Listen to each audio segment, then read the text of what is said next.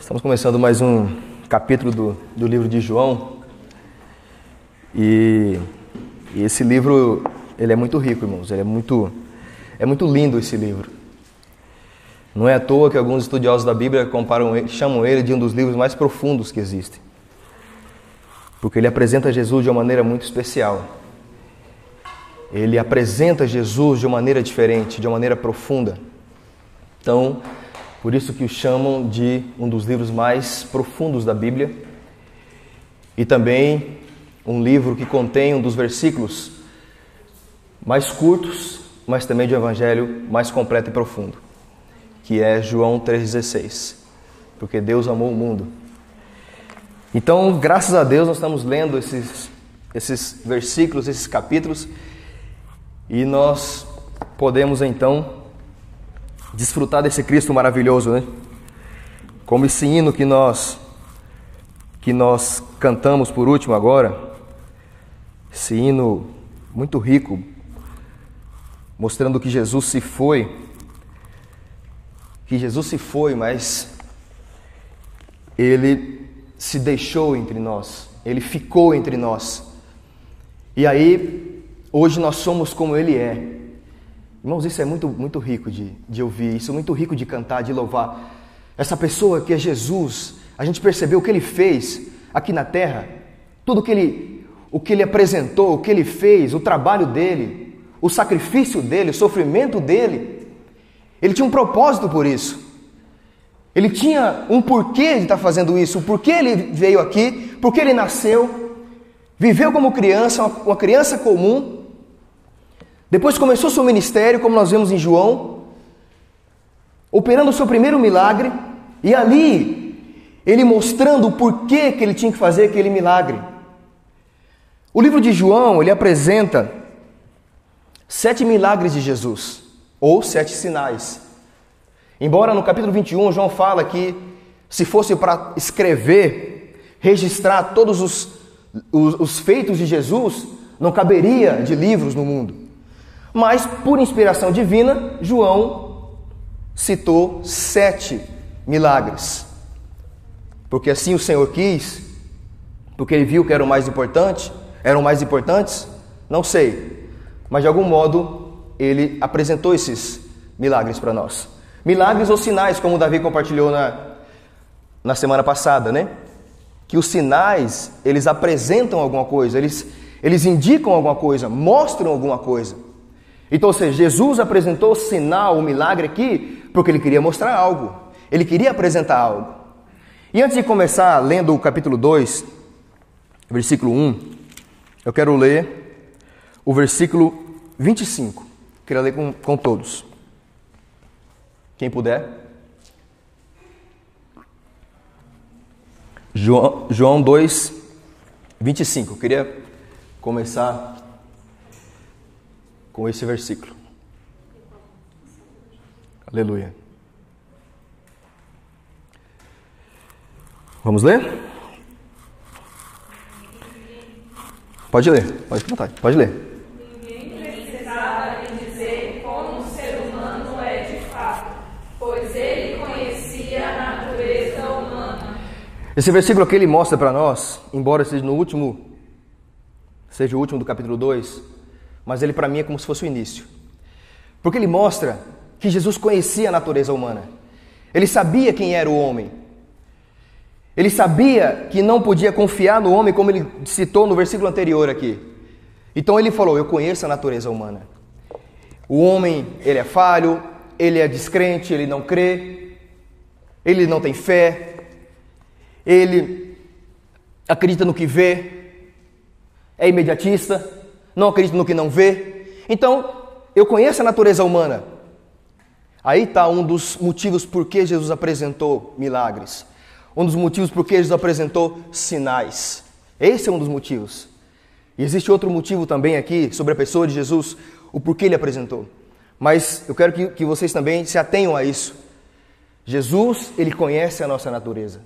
Ele conhece a nossa pessoa. Ele conhece quem somos, o que pensamos, o que fazemos, como agimos. Ele sabe quem nós éramos e sabe também quem nós somos hoje. Então ele conhece a mim e a você. No versículo 1 do capítulo 2, começa a discorrer assim: Três dias depois, houve uma festa de casamento no povoado de Caná da Galileia. A mãe de Jesus estava ali. Capítulo 1, versículo, 20, eh, capítulo, capítulo 1, versículo 43 mostra que Jesus já estava em Caná há algum tempo. E ali ele chamou algumas pessoas para poder evangelizar com ele, para poder segui-lo. E aí, de repente, teve uma festa de casamento e Jesus foi convidado. A mãe dele já estava nessa festa, provavelmente. E ele foi convidado para essa festa. E ali, é, o interessante que a cidade de Caná, quero que vocês, só para vocês entenderem, depois eu vou explicar o porquê. Cidade de Caná, no grego, significa significa cana ou, cani, ou caniço, que é algo frágil, fraco. E aí Jesus estava nessa cidade. E aí, de repente, e Jesus e seus discípulos também foram convidados para a celebração durante a festa. Durante a festa, o vinho acabou. E a mãe de Jesus lhes disse: Eles não têm mais vinho. Então aqui nós vemos a preocupação de Maria, porque estava naquela festa, os judeus naquela época, quando eles faziam festa de casamento, era em torno de cinco dias de festa. E aí, no meio do caminho, vai e acaba o motivo da alegria. Vai e acaba o, o vinho. Maria ficou preocupada com a situação. E aí ela chegou em Jesus. Jesus, é o seguinte: acabou o vinho. E aí? Aí Jesus virou para ela como se ia dizer assim: Maria, o que, que eu tenho a ver com isso? E aí? Mas parece que Maria não entendeu o que Jesus falou. Ele diz aqui: mulher, isso não me diz respeito, respondeu Jesus. Minha hora ainda não chegou. Então, Maria, não chegou minha hora. Calma. Ele não estava sendo arrogante com Maria aqui. Ele apenas estava mostrando que humanamente ele era filho dela, mas ele tinha uma autoridade maior que ela, porque Deus o havia enviado. Então, espiritualmente, ele tinha autoridade maior. Então, ele não foi rude com ela. Por isso, nós não devemos responder nossa mãe assim, porque senão, já sabe o que acontece, né? Robson, vai, limpar, vai lá arrumar a cama. Mulher, o que eu tenho com isso? É, voador. Dá uma gerada na dula, não. Mas parece que Maria não entendeu. É como se fosse assim, ó. O Charles chega na minha casa e fala assim, Robson, eu quero que, eu quero que você vá pro cais comigo. Vai pro cais comigo, tá, Robson? Não, Charles, eu não vou não, eu não tô bem, eu não quero. Ah, não, beleza então. Então vou sentar aqui no sofá, vai tomar um banho, se arrumar e eu te espero, tá? É como se tivesse acontecido isso. Ele falou assim, mulher, isso não me diz respeito. Respondeu Jesus. Minha hora ainda não chegou. Sua mãe, porém, disse aos empregados: façam tudo o que ele vos mandar. Eu falei assim, peraí, você não está entendendo não, Maria? Você não entendeu o que eu falei que era chegada a minha hora? Mas Maria insistiu. E graças a Deus por isso. Havia ali, o versículo 6, havia ali perto seis potes de pedra usados na purificação cerimonial judaica. Cada um tinha capacidade entre 80 a 120 litros. Jesus disse aos empregados: Encham os potes com água. Quando os potes estavam cheios, disse: Agora tirem um pouco e levem ao mestre de cerimônias. cerimônias. Os empregados seguiram suas instruções. Vou só dar uma água aqui porque minha boca está seca, tá? Sei não, cara. Algum ribuliço aí que está acontecendo aí, o negócio não está fácil não. E aí, irmãos, o que eu quero, é, por um lado, experienciar aqui e, e apresentar para vocês é que Jesus ele tinha um propósito aqui. Jesus ele tinha um encargo aqui. E esse encargo era fazer com que aquelas pessoas crescem nele. Considere quem você era. Considere a pessoa que você era. Considere esse Jesus chegando na sua vida e operando algo na sua vida para que essa sua vida agora não seja mais a mesma, mas agora pertença a Ele. É o que Jesus queria fazer aqui. E aí, o versículo 9 é muito rico porque ele diz assim: havia ali perto seis potes de pedra usados na purificação. Ou seja, em Mateus 16, quando nós olhamos Jesus falando com Pedro, o que, que ele falou? Mateus 16, 18: Eis que te digo que tu és Pedro, e sobre essa pedra edificarei a minha, minha igreja. Ele chamou Pedro de quê? De pedra. E aqui ele, ele cita usados na purificação. Então, pedra significa o homem, a natureza humana, a humanidade. O homem sem Deus, ou o homem sem Cristo, ele é como uma pedra, é duro. E o interessante aqui é que ele fala que essas, esses potes grandes, que cabiam em torno de. de, de... Oh. parabéns, garoto. Ó, oh. muito bem, B. Isso é o Bíblia ambulante, menino. Entre 80 a 120 litros. Então era um pote mais ou menos assim. E ele disse que aquele pote era, era usado para quê?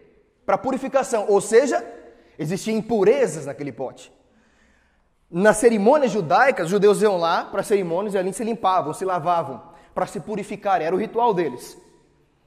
Então, mostrando que ele tinha purificação. Ou seja, tipifica esse homem que é como uma pedra e é cheio de impureza dentro. Cheio de coisas ruins, cheio de negatividade, cheio de erros, de pensamentos ruins cheios de trevas, cheios de si. Mas Jesus pegou e usou esse pote. E aí, ele disse aqui: encham os potes com água. Quando os potes estavam cheios, disse: agora tirem um pouco e levem ao mestre de cerimônia. Os empregados seguiram as instruções. E aqui nós vemos que, que Jesus, ele pegou essa água que estava ali dentro e transformou em vinho. Imagina você sendo um desses empregados ou garçons. Você está ali, Jesus chama você, fala: o seguinte, agora vai lá e enche esses baldes, esses potes aqui de água, tá bom? Não, tudo bem, vou encher. Aí, vem lá, cada um com o seu baldinho enchendo, enchendo, enchendo, seis potes. Vai enchendo. Aí, de repente, encheu todos. E aí, de repente, Jesus falou assim: agora pega uma vasilha e leva para a sala. Aí, quando o empregado pega, olhou o vinho. Epa, que negócio é esse? Água, vinho. Água, vinho. Eles viram o milagre de Jesus. Eles viram o que Jesus fez. Eu, nesse caso, acho que eu ficaria meio. Não sei como ficaria. Mas é estranho. É no mínimo estranho, humanamente falando, né? E aí, ele faz essa transformação. Irmãos, o que eu quero dizer com isso aqui? Primeiro, Jesus estava em Caná, que significa frágil e fraco, que é no grego caniço. E aí naquela festa, o que ele faz? Ele pega aquela, aquela, aquele pote de pedra que tipifica o homem, cheio de impureza dentro, cheio de si, de conceitos, cheio de treva, pecado, erros, pensamentos errados.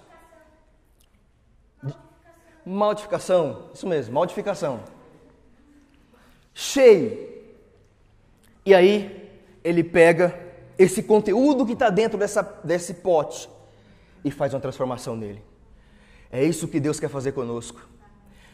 Deus vai lá nesse homem que é fraco, nessa pessoa que ela é fraca, que ela é frágil, que tem uma natureza caída, que tem uma natureza errada, ela pega esse homem na condição de estar, pega ele, que é como uma pedra, coloca o seu conteúdo, que é o próprio Cristo, como diz o hino, que ele foi, me ajudem aí, mas deixou, nos vestiu do que ele é. Isso aqui Jesus quer fazer conosco, irmãos. É pegar essa pessoa que está ali numa condição errada, uma pessoa fraca, uma pessoa caída, trazer ela para cá, colocar o seu conteúdo dentro, dentro dela e ali transformar a sua vida. E essa transformação, ela ocorre quando nós temos comunhão com Deus. Ela ocorre quando nós temos oração em nossa vida. Ela ocorre quando nós lemos a nossa Bíblia. Ela ocorre quando nós oramos, quando nós reunimos a transformação ela vai acontecer quando nós temos contato com Deus, porque Jesus ele apareceu aqui. O que nós podemos ganhar com Jesus aqui? Muitos princípios. Um dos princípios, a humanidade de Jesus, de ir a uma festa onde todos estavam ali. Podemos ganhar o princípio de Jesus visitar os pobres, ir a todas as pessoas. Podemos ganhar o princípio da oração, Jesus, é, Maria indo até Jesus para pedir, ou seja, precisamos ir até Jesus para orar. Muitos princípios podemos tirar dessa, desse texto aqui. Mas o princípio mais importante que nós precisamos tirar, além daquele que Jesus conhecia a natureza humana, era por que, ele operou esse milagre. Ele operou esse milagre, irmãos, para que para mostrar quem de fato ele era. Que ele era Jesus, o homem Deus, que desceu da sua glória e se vestiu de homem, se limitou a um corpo humano para salvar a mim e a você, para resgatar a mim e a você. Jesus é esse homem Deus que não pensou duas vezes, não considerou em poder descer para nos salvar. Embora ele tenha, em seus momentos de tristeza e angústia, orado a Deus, ter suado sangue, mas mesmo assim, ele obedeceu ao Pai e foi até a morte, em morte de cruz, sofrendo por mim e por você. É esse Jesus que é apresentado aqui em João. E qual Jesus nós temos desfrutado? Qual Jesus que nós temos comido pela manhã? Ou nós temos comido de Jesus pela manhã? Esse Jesus que desceu dos céus, que morreu por mim e por você, que ressuscitou, que se despiu de toda a glória esse Jesus veio por mim e por você. E aqui ele apresenta um milagre porque ele queria que o povo cresça nele. Ele podia chegar e falar assim, ó, gente, agora me esperem aqui que vai acontecer um milagre. Ó, pensa bem. Tá vendo esses potes aqui? Pois é, estão vazios. Vão encher de água. Fiquem de olho. Agora vai transformar em vinho. Tipo, um vinho. Podia fazer isso? Mas Jesus era simples. Jesus era simples. Jesus, ele não precisava, ele não precisava manifestar coisas grandes para que as pessoas pudessem crer, porque ele era o Filho de Deus. Mas ele fez isso porque o povo tinha dureza de coração. E mesmo assim, ele não precisando disso, ele fez para que o povo crescem nele. E ele fez de uma maneira simples, humilde. Então, outro princípio nós ganhamos de Jesus aqui: a humildade dele. Quem ele era. Então, por um lado, nós vemos aqui as maravilhas que o Senhor operou, as riquezas que o Senhor fez aqui. Só que no versículo, versículo 8 em diante diz assim: Disse: Agora tirem um pouco e levem ao mestre de cerimônias. Os empregados seguiram suas instruções segundo suas instruções. O mestre de cerimônias provou a água transformada em vinho, sem conhecer sua procedência, embora os empregados, os empregados obviamente soubessem. Então chamou o noivo. O anfitrião, o anfitrião sempre serve o melhor vinho primeiro, disse ele. Depois, quando todos já beberam bastante, serve o vinho menor de qualidade. Mas você guardou o melhor vinho até agora. Perceba algo interessante aqui, irmãos? que o mestre cerimônia, ele bebeu o vinho. E por que Jesus levou para ele? Ora, porque ele era o mestre cerimônia. O mestre cerimônia, o mestre de cerimônia, ou seja, o camarada que, que é o mestre, ele é alguém que promove a festa. Então ele entende muito de tudo, praticamente de tudo, ele entendia. Então Jesus fez questão de levar para ele, para que ele provasse. E ele provou. Só que quando ele provou, o que, que ele fez? Poxa, Parabéns, viu? Você deixou o melhor vinho por último. Ou seja, estava na esfera lógica. Numa esfera onde não conseguia ver o milagre de Jesus. E ali, além dele, existiam outras pessoas que viram o milagre de Jesus, mas não fizeram nada, não falaram nada. Quem? Os empregados. Eles estavam lá. Inclusive, a Bíblia faz questão de citar que eles, obviamente, sabiam. O que isso quer dizer? Quer dizer que existem aquelas pessoas que veem o milagre de Jesus e creem, porque é o que Jesus quer. Existem aquelas pessoas que não creem em Jesus porque vivem na esfera lógica. Aquilo que eu penso, aquilo que eu sinto, eu só acredito no que eu vejo. Ah, aconteceu tal milagre, teu irmão. Eu só acredito se eu ver. Vive muito na esfera de que, ah, eu não, não sei se Deus vai me ajudar, eu não sei se Deus vai fazer isso comigo, eu não sei se Deus vai me suprir, vai me abençoar. Aí eu não sei. Não, eu não creio. Então vive na esfera lógica. Jesus não vive na esfera lógica. Jesus vive na esfera espiritual. Existe aquele tipo de pessoa que vê o milagre acontecer, vê as, os sinais acontecerem, mas ele não toma nenhuma atitude, ele não reage. Vê milagres externos. Aconteceu algo com tal irmão, poxa, tal irmão fez isso, tal irmão ganhou aquilo, tal irmão. Só que ele próprio não tem a sua experiência com Jesus e ele não consegue ter uma reação. Quem nós somos? Quem eu sou? Não estou querendo Irmãos, não estou querendo dizer nada para ninguém, dizendo que alguém está fazendo coisa errada, deixando de fazer, tá bom? Eu só estou dizendo que é o que a Bíblia está dizendo. Aí, se vocês não gostam, eu vou ter que, nós vamos ter que recitar, vou ter que recitar João para discutir com ele. Se não, se não for possível, infelizmente temos que nos contentar. Então, quem eu sou? Por um lado, eu vejo Jesus, essa pessoa maravilhosa, que se despiu da sua glória, desceu para a terra, se limitou num corpo humano, viveu 33 anos e meio como homem, teve suas privações, teve seus sofrimentos, suas dificuldades, mas ele olhou para essas carinhas lindas aí, falou: ah, não, tem que morrer por eles olhou para esses rostinhos, não, preciso morrer por eles. Eu preciso. E aí, Jesus morreu e eu, esse milagre maravilhoso aconteceu para nós quando nós cremos. Mas aí eu considero quem eu sou. Eu sou aquele que creio que Jesus pode fazer muito mais além daquilo que eu penso. Creio que Jesus pode operar, pode fazer, deixar de fazer, como a experiência de Abraão. Abraão pegou seu filho porque Deus pediu para ele o único filho e ele subiu Aí quando o filho perguntou para ele, pai, tá aqui tudo, agora cadê o, o, o, a oferta, o holocausto? Abraão falou, Deus proverá. É esse tipo de crença que Jesus quer de mim e de você. Deus provê tudo para nós. Jesus é aquele que provê tudo para você. Ou nós somos aqueles que sempre estamos na esfera lógica. Não, mas isso não, não é possível. Isso é porque, na verdade, foi as moléculas que aconteceram isso e aconteceu aquilo outro. Não, mas a camada de ozônio é assim, assado. Não, mas isso foi Jesus, não, é assim. Nós não podemos viver na esfera lógica. Nós precisamos crer que Jesus é aquele que pode fazer muito mais além daquilo que pedimos ou pensamos. E aí, ele diz aqui: esse sinal em Caná da Galileia foi o primeiro milagre que Jesus fez.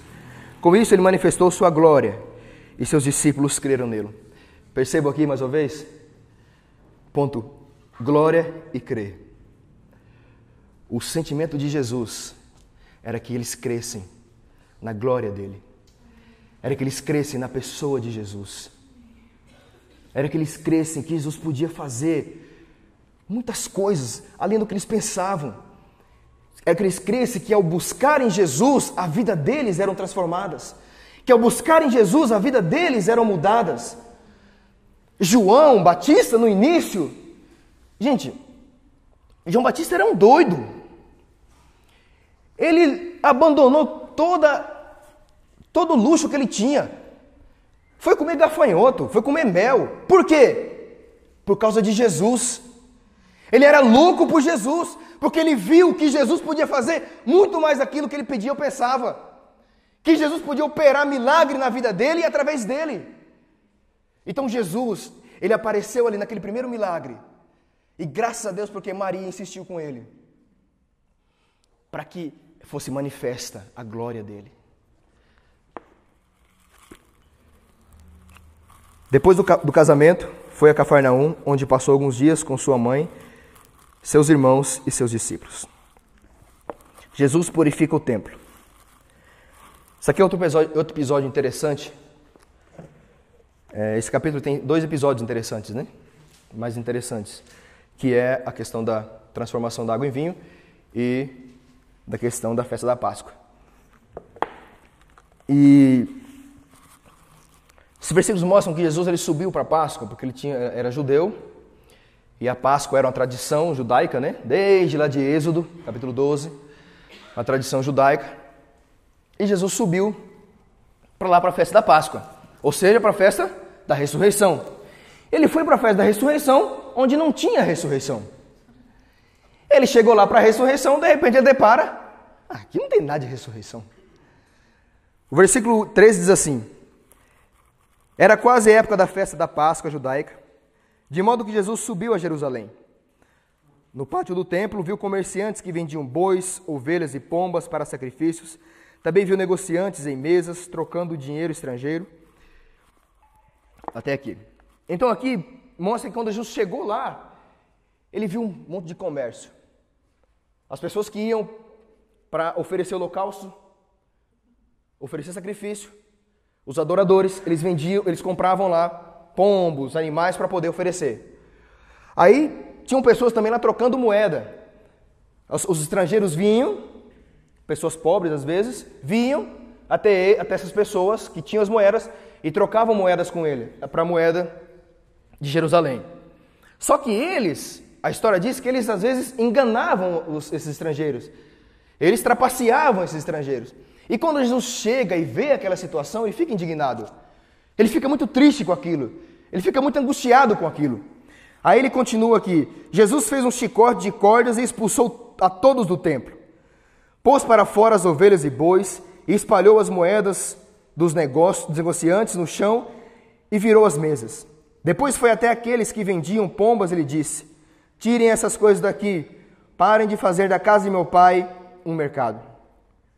Então os discípulos se lembraram dessa profecia das Escrituras: O zelo pela casa de Deus me consumirá.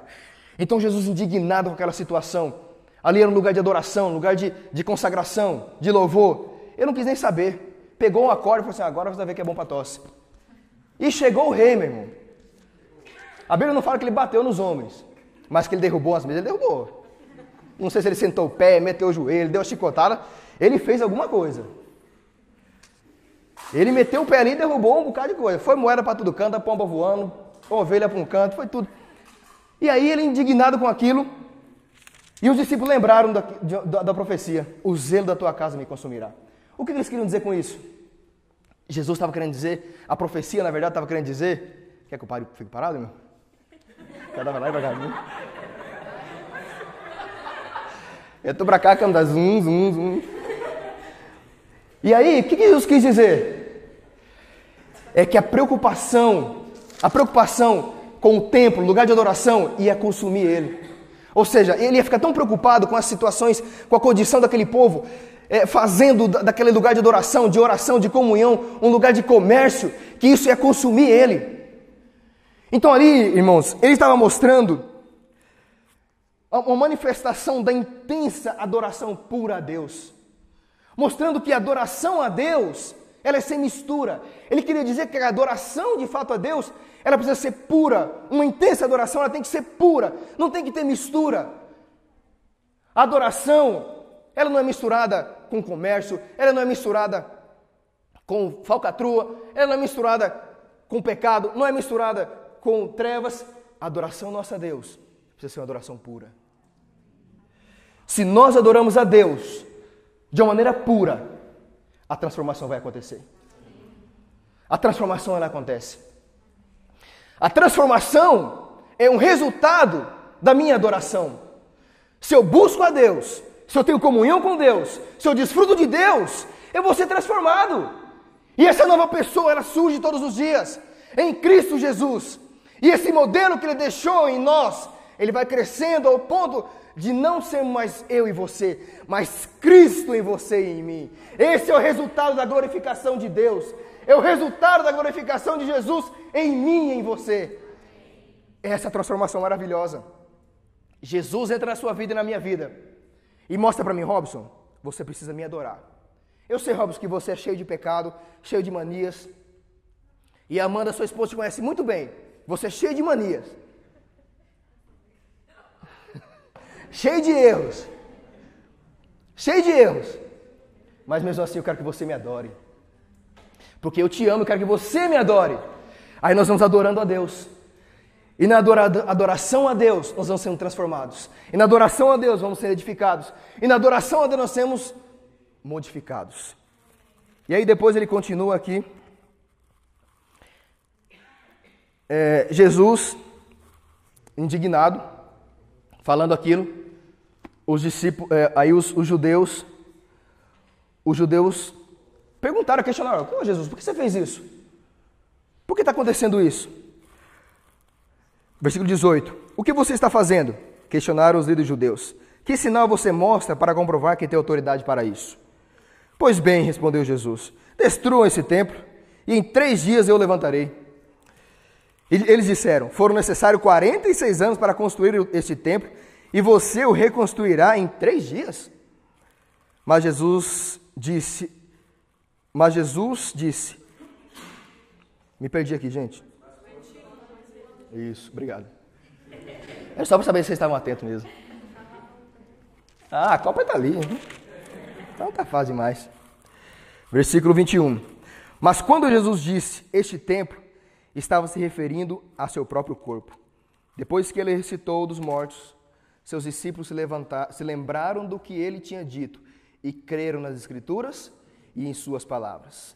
Por causa dos sinais que Jesus realizou em Jerusalém durante a festa da Páscoa, muitos creram nele. Jesus, porém, não confiava neles, pois conhecia todos. Percebam que aqui é citado várias vezes: creram nele. Creram nele. Jesus fez e creram nele. Jesus operou e creram nele. Sabe qual é o resultado de você viver em adoração sincera a Deus e você ser transformado? É que as pessoas vão crer em Jesus através de você. Esse é o resultado. As pessoas vão olhar para você e vão perceber que tem algo diferente em você, algo diferente em mim, eles vão crer em nós. Mas não porque nós somos capazes, mas porque esse Cristo, que é maravilhoso, que é rico, que é cheio de glória, de esplendor, que desceu, que morreu, que ressuscitou, que se tornou o Espírito, que habitou em mim e você. Esse Cristo maravilhoso que está dentro de nós, dentro de nós como Espírito. Ele está operando milagres, sinais para que eu e você vejamos, para que nós vejamos os sinais que ele tem operado na minha, na sua vida, na vida dos outros irmãos, no guardar na rua, no guardar em qualquer lugar, no trânsito, no trabalho, os sinais que Deus tem feito, os milagres individualmente e os milagres coletivamente. Esses sinais que nós vemos e somos edificados e somos transformados e adoramos e somos transformados e adoramos e somos transformados. Aí esse Jesus vai sendo expresso através de mim e de você. Agora nós precisamos dar o primeiro passo. Nós precisamos dar o primeiro passo. É nos entregar a Jesus é adorar Jesus. Deus não está preocupado, ou Jesus não está preocupado com o que nós fazemos hoje, com o pecado que nós cometemos, com o erro que nós cometemos, com, com a falha que eu tenho. A preocupação de Jesus é se eu tenho a falha, não me arrependo e continuo. Porque para o erro e para o pecado, Deus, o Senhor deixou sangue para nos purificar. Então, o propósito dele não é o, o, a vida do homem em pecado, mas é esse homem que aceita, Senhor, eu quero, Senhor, estar na tua presença. Senhor, eu quero desfrutar de ti. Senhor, eu preciso de ti. Senhor, o Senhor operou milagres. O Senhor opera milagres na minha vida, na vida das pessoas. O Senhor faz milagres, o Senhor faz sinais. Então eu quero me entregar a Ti, Jesus. Eu quero todos os dias, Senhor, me entregar a Ti. Eu quero me encher de Ti, desfrutar de Ti. E aí, através da Sua adoração, Jesus, Ele vem e transforma a sua vida. É isso que eu queria passar para vocês. Espero que nós possamos ter desfrutado do Senhor e nós possamos perceber que, que Jesus Cristo, que Deus, que a Trindade, tudo que diz respeito a celestial, tudo é o centro da nossa vida, é o centro do nosso universo. E o livro de, de João, eu peço encarecidamente, encarecidamente mesmo, vamos ler reler, desfrutar, nos encher, porque, irmãos, é rico demais. Vou dizer uma coisa para vocês. Davi, na semana passada, sexta-feira passada, ele me encontrou ali e falou assim: Robson, fala João 2. Ô Davi, não sei se vai dar, porque eu tenho isso, aquilo, tal, tal. E ele falou, rapaz, é João 2. é João 2. Eu falei, está bexiga. Falei, não sei se eu fico preocupado ou se fico alegre, né? Porque a ênfase que ele deu, meu amigo sei se eu estou enrolado, eu estou feliz, né? Aí tá. Falei, agora? Tá bom, aí falei, eu, eu vou, vou falar. Só que eu, a Cíntia tinha me procurado para eu falar João 2 também. E eu me esqueci de falar para ela. E eu acho que lá por domingo, eu, porque o Davi me procurou na sexta e eu falei na terça-feira para ela. Eu acho que lá por domingo, segunda, ela já tinha perdido a crença já que eu ia falar, né? Acho que ela tava já pensando em outra pessoa, alguma coisa. Mas eu não ia falar mais não. Hã? Pois é, ela. É. Exatamente. Aí de repente, de repente chegou uma mensagem para ela. Cíntia, eu vou falar final de semana, tá? Eu acho que ela deu tanta glória a Deus. E aí, eu li, eu tinha lido no sábado aqui. Tinha lido no sábado João 2. Falei, rapaz, João 2 é bom, mas é bem curto o, o capítulo, né? O que, que eu vou falar, gente? Tava, desenhando. É porque é o processo de pedra ainda, né? Tá cheio de pedrinha aqui. Jesus está transformando ainda, entendeu? O que, que eu vou falar, Jesus? Mas louvado seja o Senhor, irmãos, que é rico demais. É rico demais. Sinceramente, ó, tem pontos aqui que eu não falei porque ia estender muito. Mas vale a pena desfrutar, tá bom? Deus abençoe a todos. Jesus é nosso Senhor.